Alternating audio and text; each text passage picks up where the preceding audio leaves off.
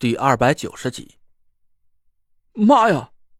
我用手电筒四下扫了一下，突然看见地上躺着一块黑漆漆的焦炭，我一下就想起来这是什么东西了，吓得我差点魂儿都飞了出来，连滚带爬的逃了出去。怎么了？三个女孩一起惊呼了起来。我还没说话，郭永哲咧了咧嘴，露出一口大白牙。还能怎么了？肯定是看着大烤肉了呗。我说陈子。哥们儿早都提醒过你了，你瞧你还冒冒失失的闯进去，你真当我是闲着没事吓唬你玩呢？我本来就被吓得三魂丢了七魄，再一听见“烤肉”俩字立马胃里是一阵翻腾，找了个树根蹲在旁边一顿狂吐。郭永哲给我拍着后背，那嘴是死活就停不下来。得，咱哥俩真是难兄难弟啊！前几天我刚浇完那俩树坑，今儿个轮到你了。我吐的苦胆水都快倒干了，回头狠狠的瞪了郭永哲一眼。我真想一道符箓把他那张破嘴给封住，让他半辈子都不能说话，这才能解恨。陈哥哥，你想要进去找什么呀？李莹在一边问了我一句，我苦笑了一声说：“哎，我想起潘家有手绝活叫看阴相，当时潘浩拿个脸盆盛了一盆清水，就可以把鬼魂的样貌给锯出来。”本来我是想着，不是不是，你等等，你说你认识潘少？郭永哲打断了我的话，一脸惊诧，眼珠子瞪得比驴还大。我顿时尴尬了，坏了，说漏嘴了。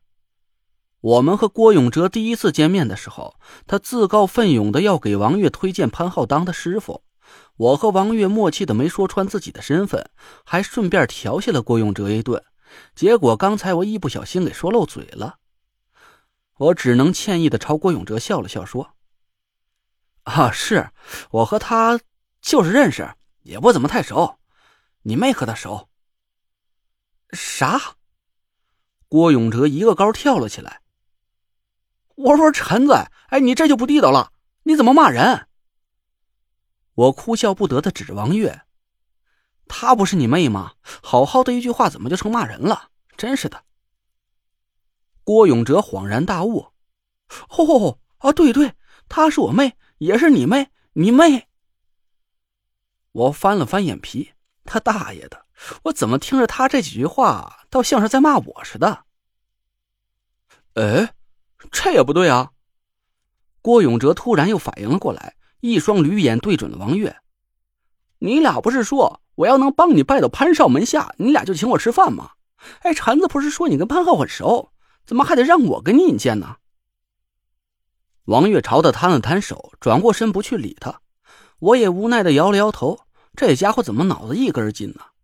都到这份上了，难道他还听不出来？当时我和王月是在拿他熊开心呢？郭永哲挠着后脑勺想了半天，他突然一拍大腿，不敢置信的看着我。哎，不是，我这才算明白过来，你你俩是？我咧了咧嘴，心想你才明白呀，真对不起您那足足十五斤的脑容量。郭永哲像是吃了口苍蝇似的，一会儿看着王月摇头叹息，一会儿又看着我啧啧不止，一副恨铁不成钢的样子。陈子，你说说你，你俩呀，让我说你俩点什么好？我本来都没敢往那事上想。嗨呀，我本来以为啊，就我这种长相的才会撒谎，没想到你俩是浓眉大眼的，也不说实话呀。我俩都让他这句话给逗乐了，笑了好半天。李莹又问了我一遍，那个用盆清水就能聚起鬼怪相貌的看阴像到底是怎么回事？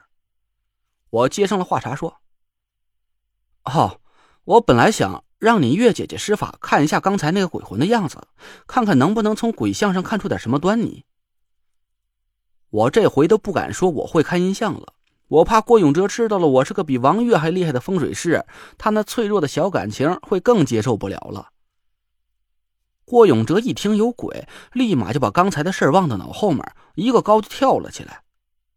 你们看吧，我就真遇到鬼了，你俩还不信？鬼呢，在哪儿呢？赶紧等我搂搂。我还没亲眼见过鬼长什么样呢。我笑道：“说，怎么刚才还给我打电话，鬼哭狼嚎让我们来救你，这会儿就满地嘚瑟了？”郭永哲老脸一红，说道：“刚才那不是黑灯瞎火的，身边又躺这么多死尸，换了你早就尿裤子了，还笑话我呢。这会儿你们不都来了吗？再说还有我妹子这么牛掰的风水师，我还怕他个小鬼儿？切！”我们几个都笑了起来。李莹做着鬼脸，伸出手指划着脸蛋羞他。郭永哲坏笑了一声：“嘿嘿，我说大侄女啊。”我算是看出来了，这一大群人里面，就属你心眼最坏了，一逮着机会就往死里挤兑我是吧？嘿，我还跟你说，您瞧见这个帐篷了吧？对，就这个，刚才把你陈子哥呀吓得是屁滚尿流，上吐下泻。这个，我一脸黑线，至于有他说的那么夸张吗？不过我刚才一声惨叫逃出帐篷，接着又在树根底下狂吐不止，这也是事实。我竟然找不出什么理由能反驳郭永哲的话。怎么了？李英歪着脑袋看着郭永哲。郭永哲坏笑一声，指了指帐篷：“嘿嘿，我郭子指着灯说话。只要你敢进去溜一圈，出来了没给吓得哭鼻子，从今儿个开始，你说什么就是什么。”李莹回头看了看帐篷，一脸茫然：“就这？嘿。”还就这癞蛤蟆打喷嚏，你口气真不小啊！郭永哲都让他给气笑了。对，就这，咱先说好了，不能有人陪着，就你自个儿进去逛一圈，敢不敢？李莹嗤笑了一声说：“那有什么不敢的？不过咱先说好了，我要出来没给吓哭，你说怎么办？刚才不是说了吗？你说什么就是什么。我郭子一口唾沫一个钉嘿。”咱话又说回来了，要是你吓哭了怎么办？李英无所谓的弹弹手，你说吧。那我可就说了。郭永哲贱嗖嗖的凑到李英面前：“你叫桃子是哥哥，叫我是大叔，我很不爽。要是你输了，就改口叫我哥哥，这要求不过分吧？”李英笑了说：“就这么简单呀？”那行，我也想好了。要是我赢了，你就叫我姐。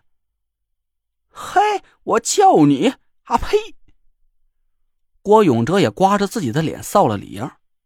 我就说嘛，就你心眼坏，才多大年纪就想占我便宜？李英不屑的撇撇嘴说：“你才多大年纪啊？我要告诉你，有个四五十岁的老头非要哭着喊我叫姐姐，你信不信？”我信你个！郭永哲硬生生的把最后一个字吃了进去，竖起一根食指摆了摆。这倒是真的，哎，他没蒙你。你要是叫他个姐呀，还真不委屈你。我笑着给李莹作证，这下郭永哲可不干了。